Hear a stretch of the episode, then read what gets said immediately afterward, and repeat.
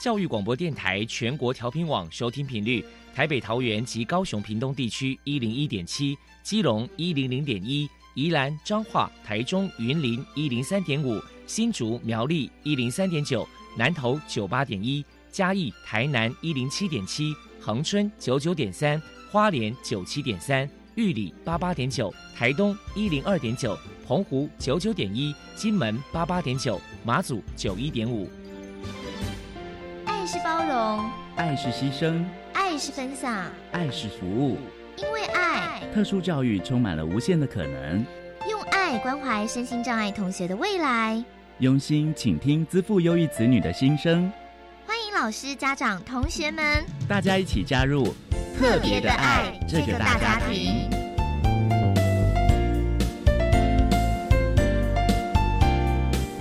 本节目由教育部学生事务及特殊教育司指导，国立教育广播电台监制。欢迎收听。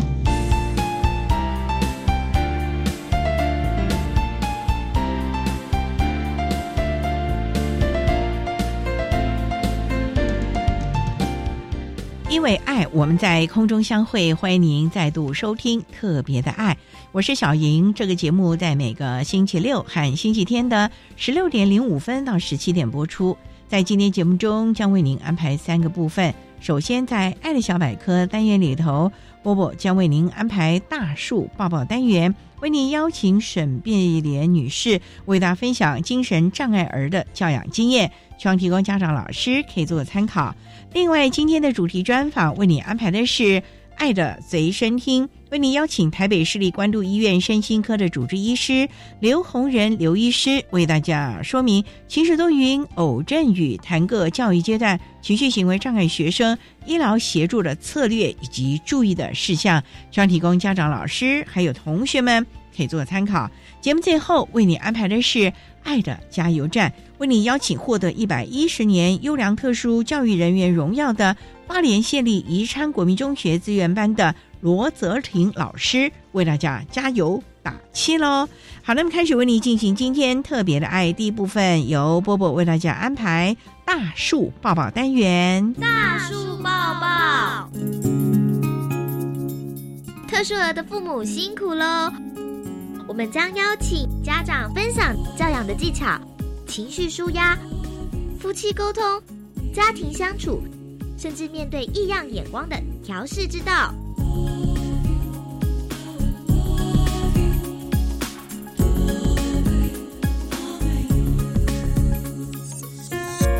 Hello，大家好，我是 Bobo，欢迎收听大树抱抱。今天我们特别请到了住在新竹县的沈碧莲女士，来到节目现场跟大家分享。精神障碍儿的家长教养经验谈。陈女士的儿子弟弟今年三十多岁，目前是新竹县爱家庇护工厂的学员。首先，请您谈谈当初知道孩子有失觉失调症，当时内心的心酸跟难过是如何走出来的呢？不会心酸难过啊，自己生的就是要认真带，就这样了呀，也不会心酸，也不会难过啊。只是说会不会那时候觉得很讶异之类的，或者说你不会不会啊？或者你那时候是怎么知道的呢？那时候是学校就是觉得说，哎，他好像比较落后人家，然后去测才知道的啊。那想请问一下，说那您可能也为了要帮助他，你投入了一些心血努力，要不要谈谈你有寻求哪些组织机构的帮忙呢？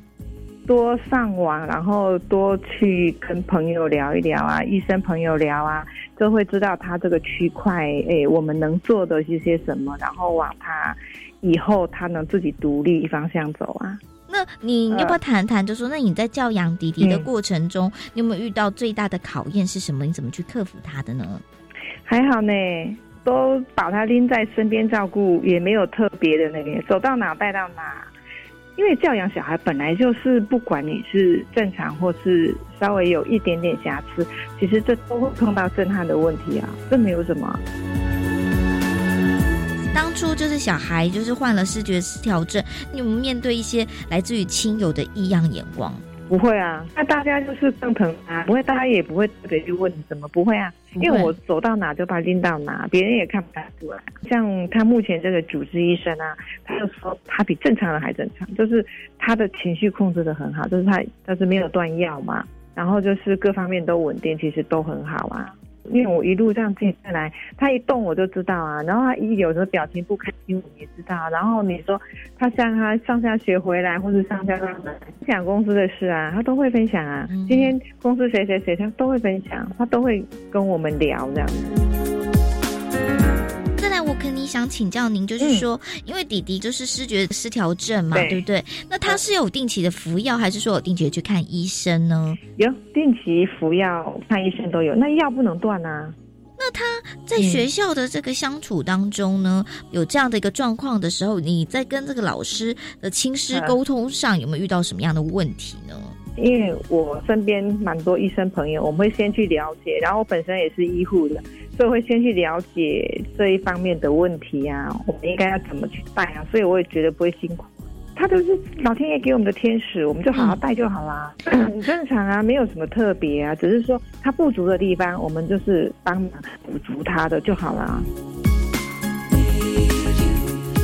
那再来，可能想请教您，弟弟他还有其他的兄弟姐妹吗？有啊，哥哥啊，OK，那他跟这个哥哥的相处互动，您的教养诀窍是什么呢？如何让你的爱不要太偏颇之类的？不会啊，我们家都把他当成天使一样，他哥哥也很疼他、啊。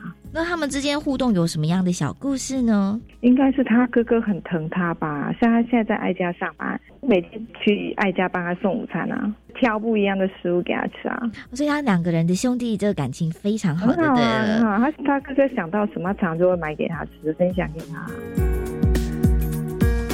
目前可能去这个爱家庇护工厂工作有多久的时间了呢？就一年多了，他已经去大概一年多的时间，就对了一。年多了，一年多。所以整体来说，他在庇护工厂的学习其实都还蛮正常，而且都还蛮快乐，都很期待去上工，会啊对不对？会啊，现在也会。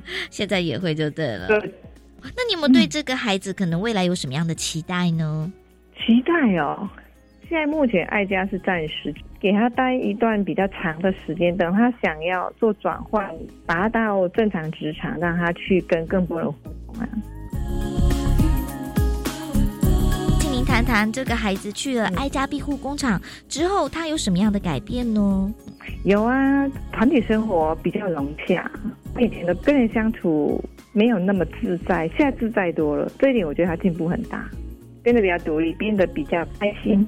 他很少跟这么多人相处，不认识的人到认识啊，那他个性是本来是比较内向一些，是不是？也不会熟的人他也会话很多。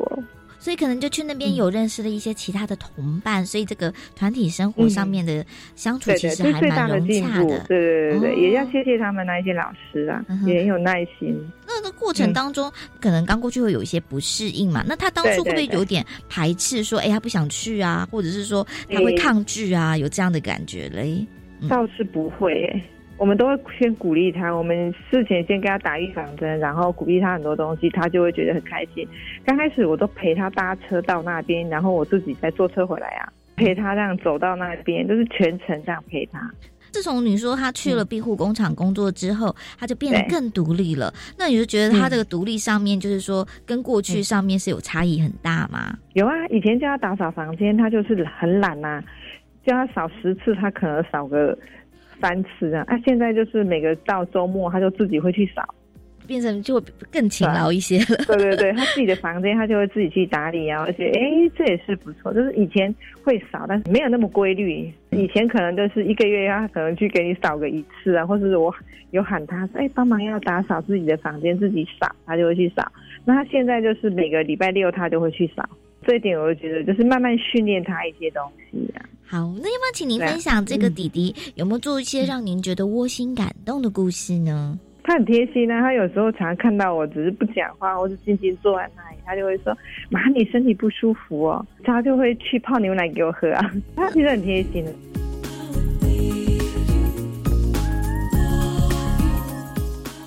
再来，可不可以想请教您一下，就是说，那弟弟他会不会有没有情绪上的一些问题？例如有时候突然很焦躁或很暴躁这样的一个状况，那面对他这个情绪问题，你是怎么去解决的呢？他这个部分倒还好，因为我小孩每天我自己带着，我常常会跟他肢体互动，天天都会跟他聊天。他最起码都以前还没有接触外面，家里的人都会跟他聊天沟通，我觉得还好呢。不会呢，他情绪算是很平稳的，只是不开心的时候自己会静静的，他不会去大声吵闹，不会，他自己静一静，然后他又会过来跟我聊天，他聊一聊，我问他刚刚为什么心情不好啦，那他就会说，哎，为什么为什么？然后就跟你聊聊聊，他就不会啦。再来，请您给同样是家里面有这个精神障碍儿的家长有一些鼓励的话呢？我觉得就把他当天使在养，心情就会很好，就这么简单而已。就是自己的心态也要正面一些去面对啦。其实我觉得应该就是自己一定要先正向嘛，那才能带动到小孩，然后可以带动到整个家里啊。非常谢谢沈碧莲女士接受我们的访问，现在我们就把节目现场交还给主持人小莹。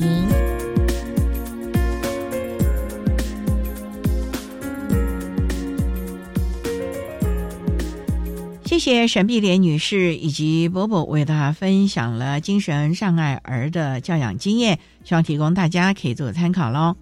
您现在所收听的节目是国立教育广播电台特别的爱，这个节目在每个星期六和星期天的十六点零五分到十七点播出。接下来为您进行今天的主题专访，今天的主题专访为您安排的是《爱的随身听》。为您邀请台北市立关渡医院身心科的主治医师刘洪仁刘医师，为大家说明晴时多云偶阵雨，谈个教育阶段情绪行为障碍学生医疗的协助策略以及注意的事项，希望提供家长、老师还有同学们可以做个参考喽。好，那么开始为您进行今天特别的爱的主题专访，爱的随身听。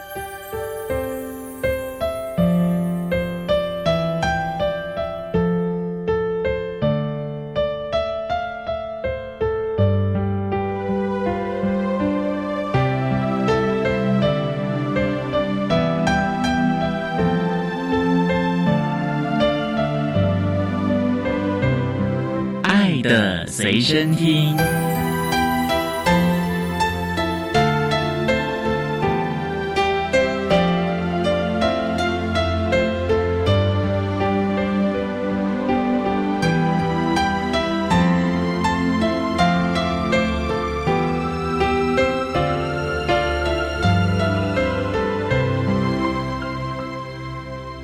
今天为大家邀请台北市立关渡医院身心科的医师。刘洪仁刘医师，刘医师您好，主持人好，大家好。今天啊，特别邀请刘医师为大家说明晴时多云偶阵雨，谈个教育阶段情绪行为障碍学生医疗协助的策略以及注意的事项。那首先啊，要请刘医师为大家来说明。我们刚才介绍您是身心科啊，所谓的身心科是指我的心理有问题吗？所以要去看这个科吗？身心科在台湾来讲。其实它本来的名字还是叫精神科，很多地方还是叫精神科。那有些地方叫身心科，有些地方叫心生科、身心医学科都有。其实他看的领域、关注的领域，跟精神科所关注的领域是一样的。比如说像我们一般所知的忧郁症啊、躁郁症啊、视觉失调症啊。我们的学生常见的这些注意力不足过动症、自闭症、焦虑，或者是有一些成瘾的问题，或者是我们一般很常见的睡眠问题、失智症，也都是我们精神科的领域，也是身心科的领域。对领域很广啊，我看从小到老都有。失智症是比较高龄者，可是您看忧郁症啊，这可能从小一直到老，因为现在老年忧郁症好像也非常的盛行。是，所以我们精神科就会有一些次专科的产生，比如说儿童青少年的次专科，目前台湾大概是两百多位儿童青少年次专科医师，另外有老年精神科次专科医师。将来还会有比较具规模的成瘾的次专科，还有司法的次专科，就是我们现在很热门的一些话题。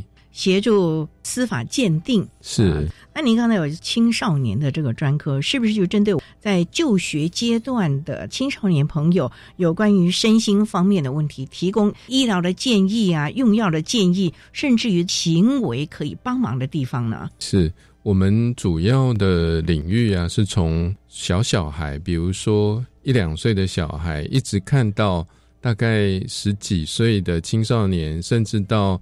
早期成年的大人，比如说大学生这个阶段，那有些孩子因为从小在我们的门诊看诊，到了成人阶段的时候，他也很有可能继续在我们的门诊看诊。您刚才说一两岁就可以去看，那他会有什么样的症状？是自闭呢，还是过动啊？学龄前很多的孩子可能会有一些发展迟缓，或者是自闭症、过动的倾向。现在国家就有很好的早期疗愈的鉴定，接受这些早期疗愈的评估之后，就能够获得早期疗愈的介入。台湾的早期疗愈在整个亚洲来讲是做的相当完整的一块，所以像我们的身心科的医师也就协助了这些孩子，不管是在早疗了，甚至于学龄啊。在学习的阶段，可以提供相关的诊断，让他们可以获得特殊教育的服务喽。是透过我们的诊断，再加上学校老师的一些评估，他就可以在教育局这边参与鉴定安置。鉴定安置通过以后，他就可以获得一个特教的身份。获得特教的身份，有些家长可能会不知道有什么好处啦。其实对于孩子来讲，他能够获得学校很多资源协助，能够给孩子一个比较适合他的成长环境、学习环境，也能够在升学上给予孩子一些方便的管道，或者是一些不同的选择管道。所以啊，家长不要讳疾忌医。如果去看没有问题，那当然是最好。如果呢，孩子已经有了相关的症状，特殊教育是非常棒的一个协助了。好，那我们稍待再请台北市立关渡医院身心科的主治医师刘洪仁刘医师，再为大家说明各教育阶段情绪行为障碍学生医疗协助的策略以及注意的事项。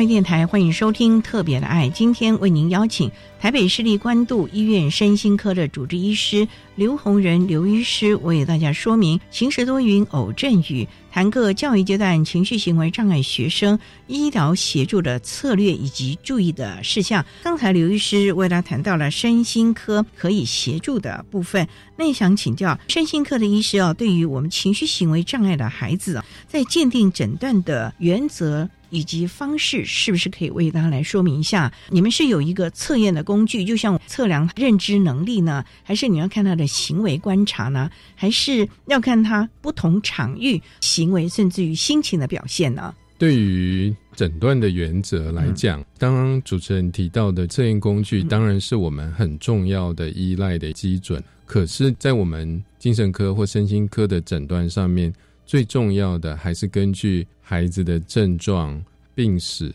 还有一些检查来做成诊断。尤其对于我们儿童、青少年这些学生的诊断发展史非常的重要，就是说他早期的发展史是长什么样子。比如说，有些孩子在早期就已经开始出现专注力的症状。这个我们在诊断上就会比较能够确认。假设说这个孩子过去以来都是非常专心，上个月才突然出现专注力不好的状况，这个我们就要注意是不是有其他的因素影响了他的专注力，比如说他的情绪影响了他的专注力，而不是说他是注意力不足过动症的孩子。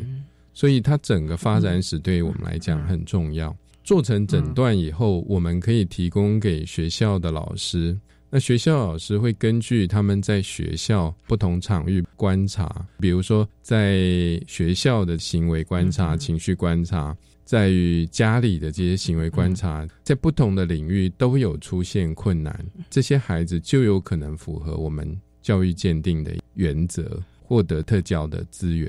鉴定的时间，你们检查的时间会不会很久呢？因为您刚刚有说检查，那是要经过什么脑波，因为这可能是跟我们的大脑的反应有关吧，是不是要做这方面的脑波啊，或者是大脑的检查呢？有少部分的孩子会需要做脑波啊，或者是更进一步的影像学的检查，但是那个在我们精神科的领域上面还是算少数了。绝大多数的孩子，我们需要花比较长的时间去跟他会谈，做成诊断。这些会谈还有他的病史、家长所提供的讯息，或者是老师所提供的讯息，变成我们很重要的一个诊断依据。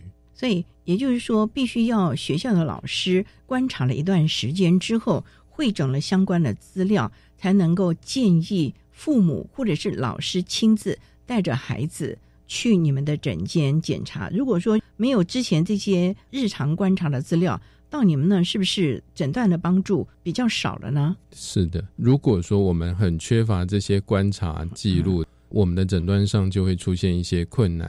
其实我们很多孩子来就医的时候，大部分是妈妈带来了，或者是说家长一起带来。有些时候可能是爸爸带来。我上礼拜就遇到这样的状况，就是爸爸带来。那爸爸对于孩子的状况其实是没有办法说得清楚的，不管是在学校或在家里状况，他的了解有限。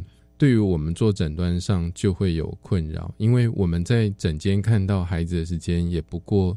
就是半个小时、一个小时的时间做测验，也不过是一个小时至两个小时左右的时间，所以大多数的时间是需要靠家长的观察。如果家长没有办法提供足够的讯息，我们的诊断上会受到影响。那另外一个就是学校老师所提供的讯息也非常的重要，因为我们的学生最多的时间是花在学校，能够在学校看到最多的人际互动、情绪的展现、学习的展现。所以，如果老师能够提供这些讯息，会对我们帮忙很大。所以，老师有些时候必须要累积足够的讯息。所以，这点啊，真的要提醒我们第一线的老师。在发觉孩子一些比较异常的情形的时候，能够多一点关心，做一些记录了啊。那我们稍待啊，再请台北市立官渡医院身心科的主治医师刘洪仁刘医师，再为大家说明各教育阶段情绪行为障碍学生医疗协助的策略以及注意的事项。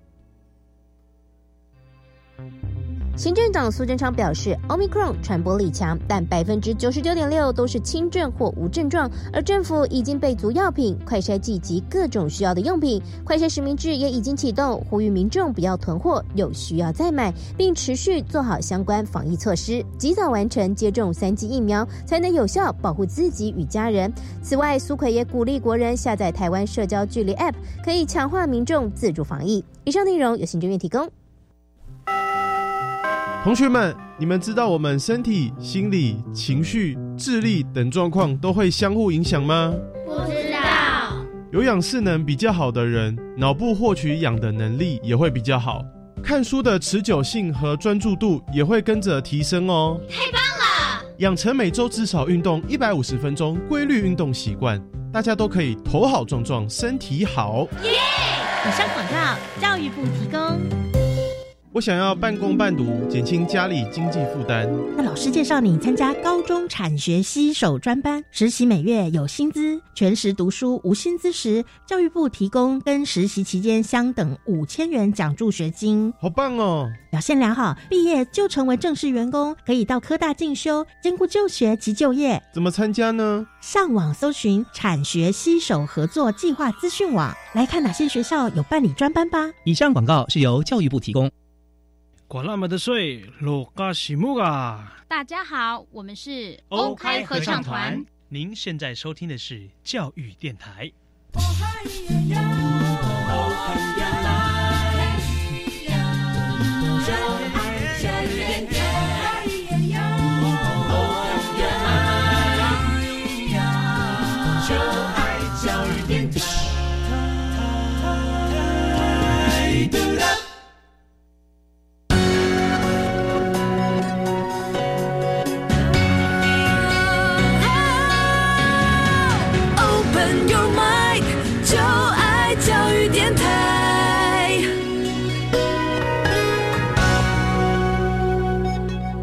电台欢迎收听《特别的爱》这个节目，是在每个星期六和星期天的十六点零五分到十七点播出。今天节目为您邀请台北市立关渡医院身心科的主治医师刘洪仁刘医师为大家说明晴时多云偶阵雨，谈各教育阶段情绪行为障碍学生医疗协助的策略以及注意的事项。刚才在节目的第一部分，刘医师为大家简单的说明了情绪行为障碍的孩子，甚至于身心科的孩子呢。一些协助的重点和诊断的重点。不过呢，也想请教刘医师啊，到您诊间啊治疗或者是诊查的这些学生，都一定要吃药吗？在我们身心科的孩子来讲，并不是每一个孩子都必须服药。不过，药物治疗确实是我们当代精神医学非常重要的一环。除了药物治疗之外，当然我们还是会有心理治疗。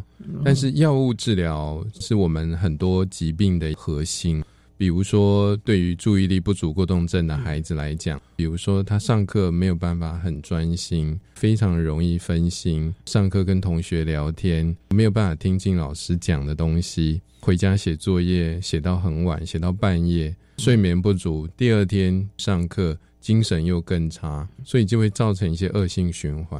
这个时候，你如果没有药物给他一些协助，他很难从这些恶性循环当中跳脱出来。所以我常常会跟孩子的家长说：“我今天给孩子服药，并不是就达到所有的目的，我只是给他一个梯子，他可以透过这个梯子上到梯子上，比如说他可以去换灯泡，但是。”换灯泡的人终究还是孩子自己，我只是给了他一个梯子，这个药物就像是梯子一样，帮忙他可以去做到他想做的事情。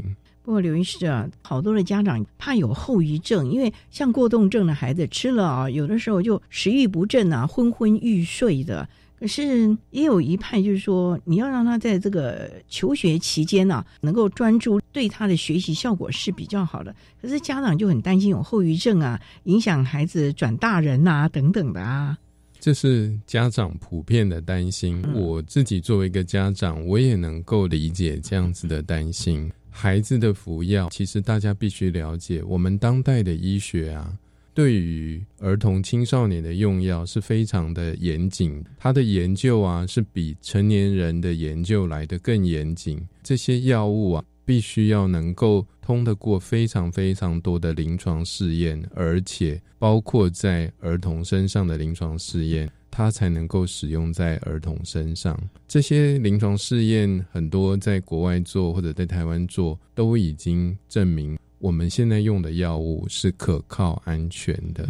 家长会有这样的担心，我们都会告诉他：你可以先让孩子开始用药，再回到门诊跟我们医师做一些讨论。尤其是很多孩子或者是家长，他们常常会中断服药。比如说中断个一年两年，再回来的时候，我们就会看到孩子的状况退步的非常非常的多，或者是产生非常非常多的行为问题。那个时候要再处理，就又增加了更多的困难。所以，医师，你的意思是说，用药可以让孩子专注力集中，再加上了特教方面的行为改变的技术，双管齐下，孩子就会。比较能够顺利的成长学习，如果没有药物的协助，光是特教方面的技巧啊，可能孩子没有办法达到预期的效果喽。是因为特教老师终究是人嘛？比如说，我们之前有一个孩子，他在学校经常跟老师起冲突，甚至会有一些肢体上的冲突，家长也都一直坚持不愿意让孩子服药。因为我有一次到学校演讲，家长才勉为其难的让我跟孩子谈一谈，我才知道孩子的困难在哪里，才开始鼓励家长，你们可以让孩子就医服药。孩子就医服药之后，过了好几年了，他现在上了一所非常好的学校，而且在学校是非常受欢迎的人物，老师也觉得他非常的乖巧。学习上也非常的好，学业都是名列前茅。这么大的反差啊！对，差别非常的大，所以家长必须要了解，就是说这些孩子他们真的是需要一些药物上的协助，光只有特教的协助会有困难的。当然，我们也很需要特教的协助，比如说我们有一些孩子，他们因为情绪行为问题的关系，所以在人际关系上非常的不好。让孩子服药之后，他的行为可以稳定下来，可以减少一些冲动行为，减少跟同学之间的一些冲突。可是他还是不知道怎么交朋友。这个时候，特教的介入就会很有帮忙。特教老师会教导孩子一些社会技巧的课程，孩子透过这样的社会技巧课程，就会比较知道我怎么样去跟同学说话，我怎么样去交得到朋友。我刘医师啊，也想请教，那孩子服的药物也有很多的品相，还是要增减剂量，或者是要换药吗？所以我们的老师或者是家长在孩子开始服药的时候，必须开始详细的记录一下孩子服药之后前后的反应了吗？我们在临床上会有非常多的药物，根据孩子不同的症状表现啦。或者是不同时期的状态去调整药物或者药物的剂量，这个一定是需要跟临床医师做很多很多的讨论。如果在治疗开始的时候，学校老师就能够做一些记录，观察孩子的行为改变，其实对我们临床上的调整药物非常大的帮忙。所以学校老师能够跟我们临床上合作，对孩子对家庭的帮忙。可以达成最好的效果，所以这点呢，真是要提醒教育现场的老师，不光是普通班的老师，特教的老师，家长也应该要特别的来注意孩子用药之后的各项的情形，提供给我们的医师做最好的判断了。好，那我们稍待要再请台北市立关渡医院身心科的主治医师刘洪仁刘医师，再为大家说明各教育阶段情绪行为障碍学生医疗协助的策略以及注意的事项。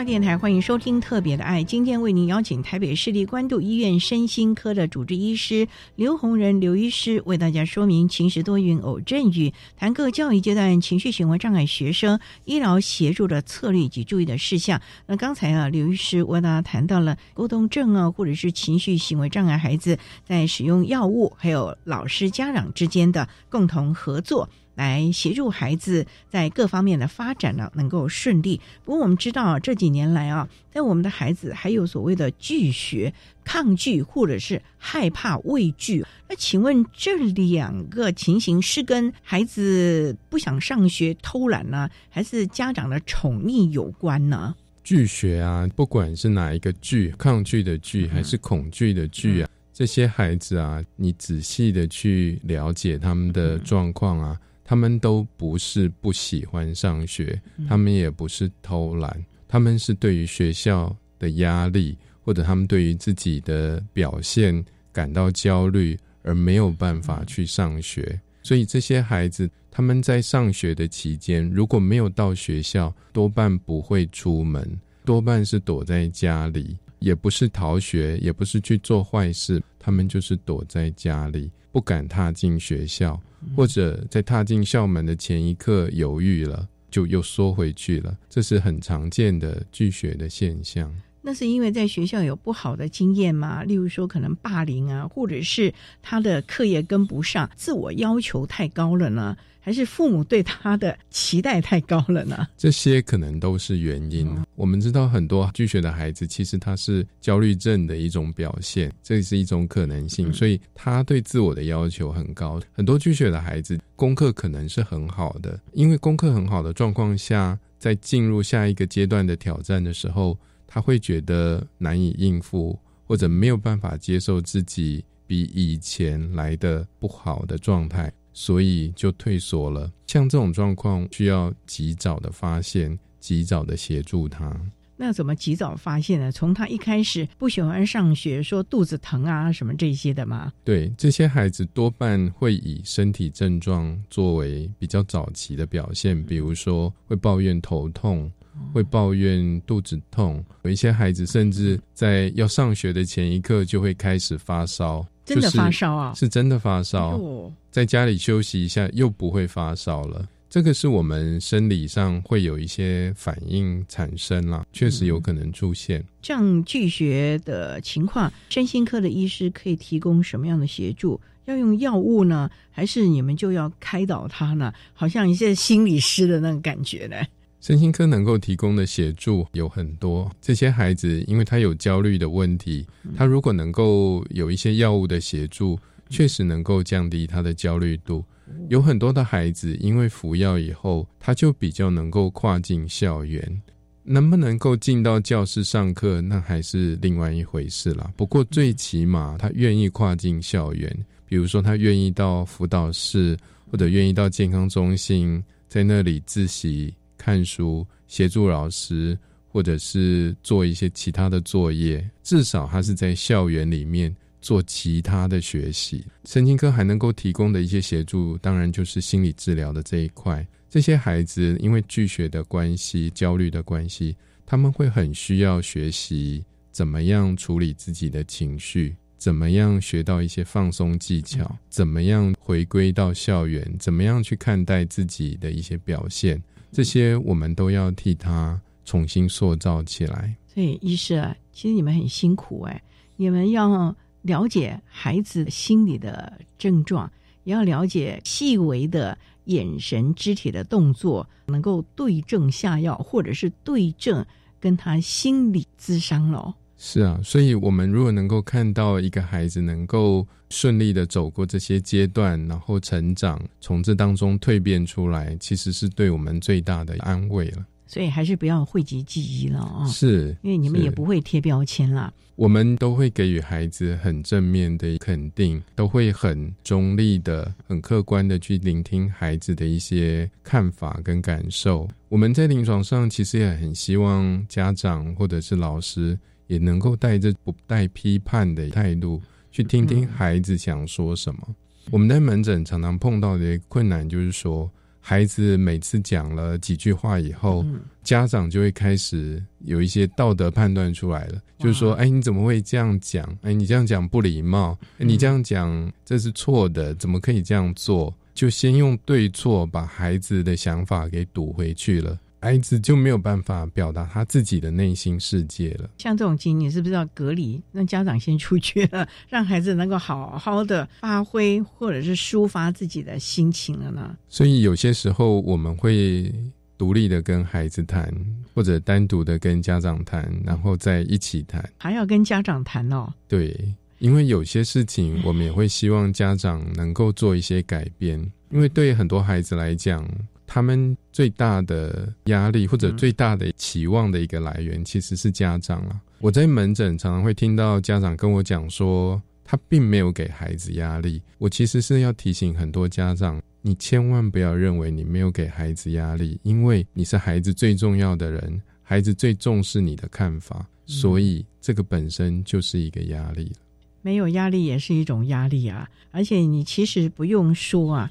有时候你的眼神、你的行为举止，或者是对其他手足所说的话，或者是你跟你的亲朋好友闲聊，其实也都让孩子了解你的期望了。所以家长的教养观念和方式啊，也都要做一些修正了啊。好，我们稍待要再请台北市立关渡医院身心科的主治医师刘洪仁刘医师，再为大家说明各教育阶段情绪行为障碍学生医疗协助的策略以及注意的事项。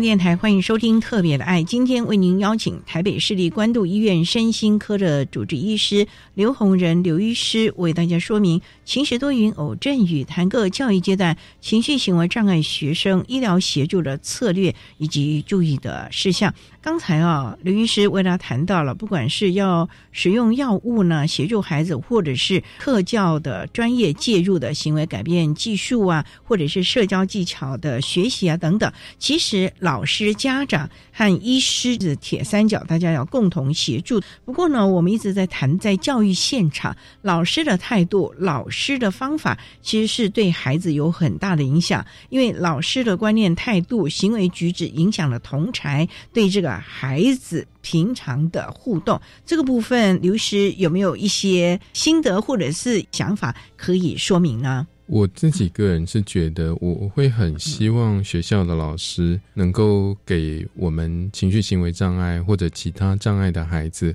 更多的宽容。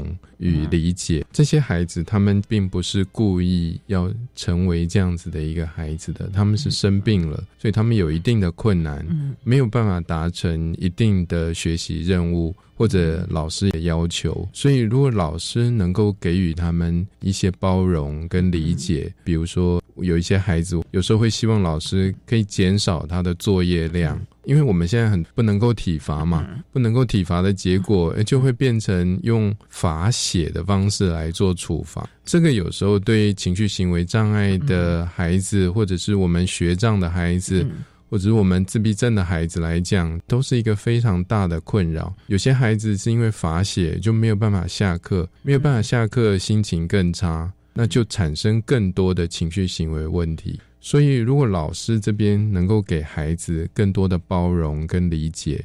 让孩子有一些弹性，我觉得孩子会恢复的更快更好。那刘医师，你有一些什么样实质的方法或者是策略提供给老师？虽然我们的老师已经有特教的专业啊，不过呢，在教学现场上呢，其实是应该各专业整合的。可能要有医疗的专业，可能要有其他的专业一起来协助这个孩子了。是，我觉得老师是可以建立一些共识的。比如说，很多的老师会觉得孩子某一些表现只是功课不好。并没有问题，但是他不了解孩子当下是很挫折的。比如说，这个孩子他可能是尽了全力，但是他还是没有办法在学习上表现的足够好的时候，他其实是非常挫折的。我们最关心的还是孩子的那个挫折，因为这个挫折会让他后面的学习失去动机、失去动力。这个是一个。那另外一个是我们会希望。学校老师平常如果有机会的话，也可以建立跟我们医疗端的联系的一些管道。比如说，有一些学校跟我们有一些联系的管道，那我们就知道什么时间点你会转接孩子过来，孩子有什么状况会事先告诉我们。有这样基本的联系管道在，我们会更能够及时的协助孩子。有些时候也可以邀请我们医疗专业人员，包括医师啊、我们的心理师、职能治疗师等等，进入校园直接去看孩子。因为有些孩子确实在初期，家长是很不愿意带孩子就医的。但是如果我们能够直接去看到孩子，我们也许能够替学校老师。或者是家长指出孩子的关键困难，如果家长能够听得下去，这个孩子就有机会得到协助。不过，医师啊，我也很好奇啊，因为我们知道，在高中以下，我们的教育阶段呢，特殊教育老师几乎都是手把手的啊。可是到了高等教育阶段啊，特殊教育就是属于支持服务了。孩子要在大学端学习怎么样独立自主、自我学习、自我掌控。自我规划很多的事情，那对于我们情绪行为障碍的孩子，医师有没有什么建议？在高等教育阶段，孩子家长应该怎么样看待自己已经是一个大专生了呢？在高等教育阶段，我觉得家长要适度的放手，适度的让孩子独立去寻求协助，规划自己的生活。那当然，你说部分的协助还是必须要的，因为这些孩子他在比如说自我控制力啦、自我的组织能力或者自我认识上面，可能还是不够的。自我认识这一点可能是特别重要的。对这个学生来讲，他需要去认识自己的困难跟自己的优势在哪里。如果他能够认识自己的困难跟优势，他就比较能够在高等教育阶段。稳定下来，找到自己的方向，这点非常的重要。因为可能高等教育阶段是孩子最后一个教育阶段了，出了社会之后呢，特殊教育的服务啊，那就是没有办法到位了，也没办法继续提供了。所以应该要赶快趁着在就学阶段呢，好好的把孩子所有的问题啊，都能够。适当的协调，或者是协助他，让他知道怎么掌控自己的情绪，知道自己怎么来安排自己平常的行为，甚至于与人互动了。所以。医师，这个部分应该是从小就要开始了吧？不是啊，我现在到了大学，我要进入职场了，才赶快，或者是哎呀，我要进入下一个教育阶段了，我才开始。应该是从小，也可能是从早期疗愈就要开始，家里的家规、班级的班规啊，甚至于平常的为人处事啊，是不是就要开始注意了呢？哎，是的，我们会希望孩子能够越早获得一些协助越好。比如说，有一些孩子，甚至像刚刚主持人所讲的，他可能在早期疗愈阶段就受到一些协助，可是我们也有很多孩子拖到国中、高中才开始获得协助，这个就会稍微有一点晚。所以我很鼓励国小阶段的老师能够尽可能的发掘孩子的困难，然后转介出来，不管是转介到医疗机构。或者是转介到特教老师这边，及早的协助孩子。如果到国高中阶段才开始就医的孩子，我们通常会发现他的困难比其他的孩子来的大很多，而且更难处理。对啊，因为他的习惯已经养成了，他过往面对情绪的处理的方式，他也积非成是了。所以呢，这点真的要提醒家长不要讳疾忌医。那也请我们第一线的老师啊，尤其在学龄前的或者是国小教育阶段，老师在班级经营上要去多多的注意了。那我们今天啊，也非常的谢谢台北市立关渡医院身心科的主治医师刘洪仁刘医师为大家说明了各教育阶段情绪行为障碍学生医疗协助的策略以及注意的事项。非常谢谢你，刘医师。谢谢。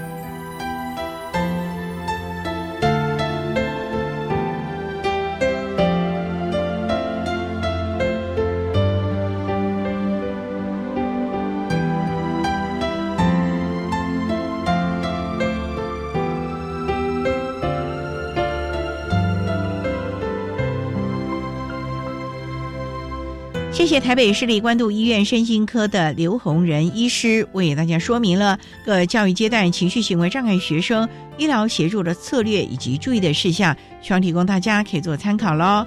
您现在所收听的节目是国立教育广播电台特别的爱节目，最后为你安排的是爱的加油站，为您邀请获得一百一十年度教育部优良特殊教育人员荣耀的花莲县立宜昌国民中学资源班的。罗泽廷老师为大家加油打气喽！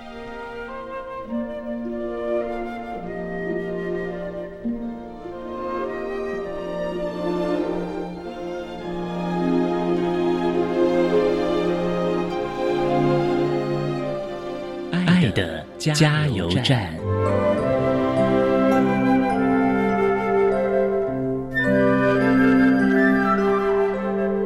各位听众，大家好，我是一百一十年度教育部优良特殊教育人员花莲县立宜昌国中资源班导师罗泽廷。针对国中教育阶段情绪行为障碍学生学习及辅导支持服务，我想对导师和家长说的是：情绪行为的处理不能只靠外在环境的控制，班上同学的忍让和老师们的包容和谅解。更重要的是，训练孩子有能力应付自己的情绪风暴。我目前所使用的最好工具就是四层次的思考训练。在每周跟学生的个别课里，我会请学生分享一件最近发生的事情。学生通常都会说没有、不知道或不记得。我会提示或帮他找一件他这周发生的事，要求他先叙述这件事。学生常常无法说得很完整。所以我会帮他整理和加油添醋，让整件事情的叙述更完整和具体。接着我会问他整件事情中他印象深刻的是什么，他通常会说不知道。那我就会提示或引导哪一个部分是会让人印象深刻的，让他说出来。接着我会问他那个印象深刻的部分带给他什么感觉，他常常会说成别的，连感觉的边都没沾到。那我就会分享一些例子，也会引导他和鼓励他，并强调我们就是在做练习。我提示他一些情绪的名词，让他可以说出可能的感觉是什么。接着我会问他为什么会有这些感觉，带着他再回头去看印象深刻的部分，引导他去练习诠释自己的感受，说出一个想法来。最后。我会再问他这样的一个感受对他的信念或往后的生活有何影响，有什么意义？学生当然一开始也是不知道的，但我会引导他说出我希望他能够领悟和学习到的重点，譬如说。未来遇到类似的事情，要先仔细看清楚，有疑问就提出来，而不是自己胡思乱想、穷紧张或难过。以上每周每周这样的练习，他的内心就能越来越安定和强大了。谢谢大家。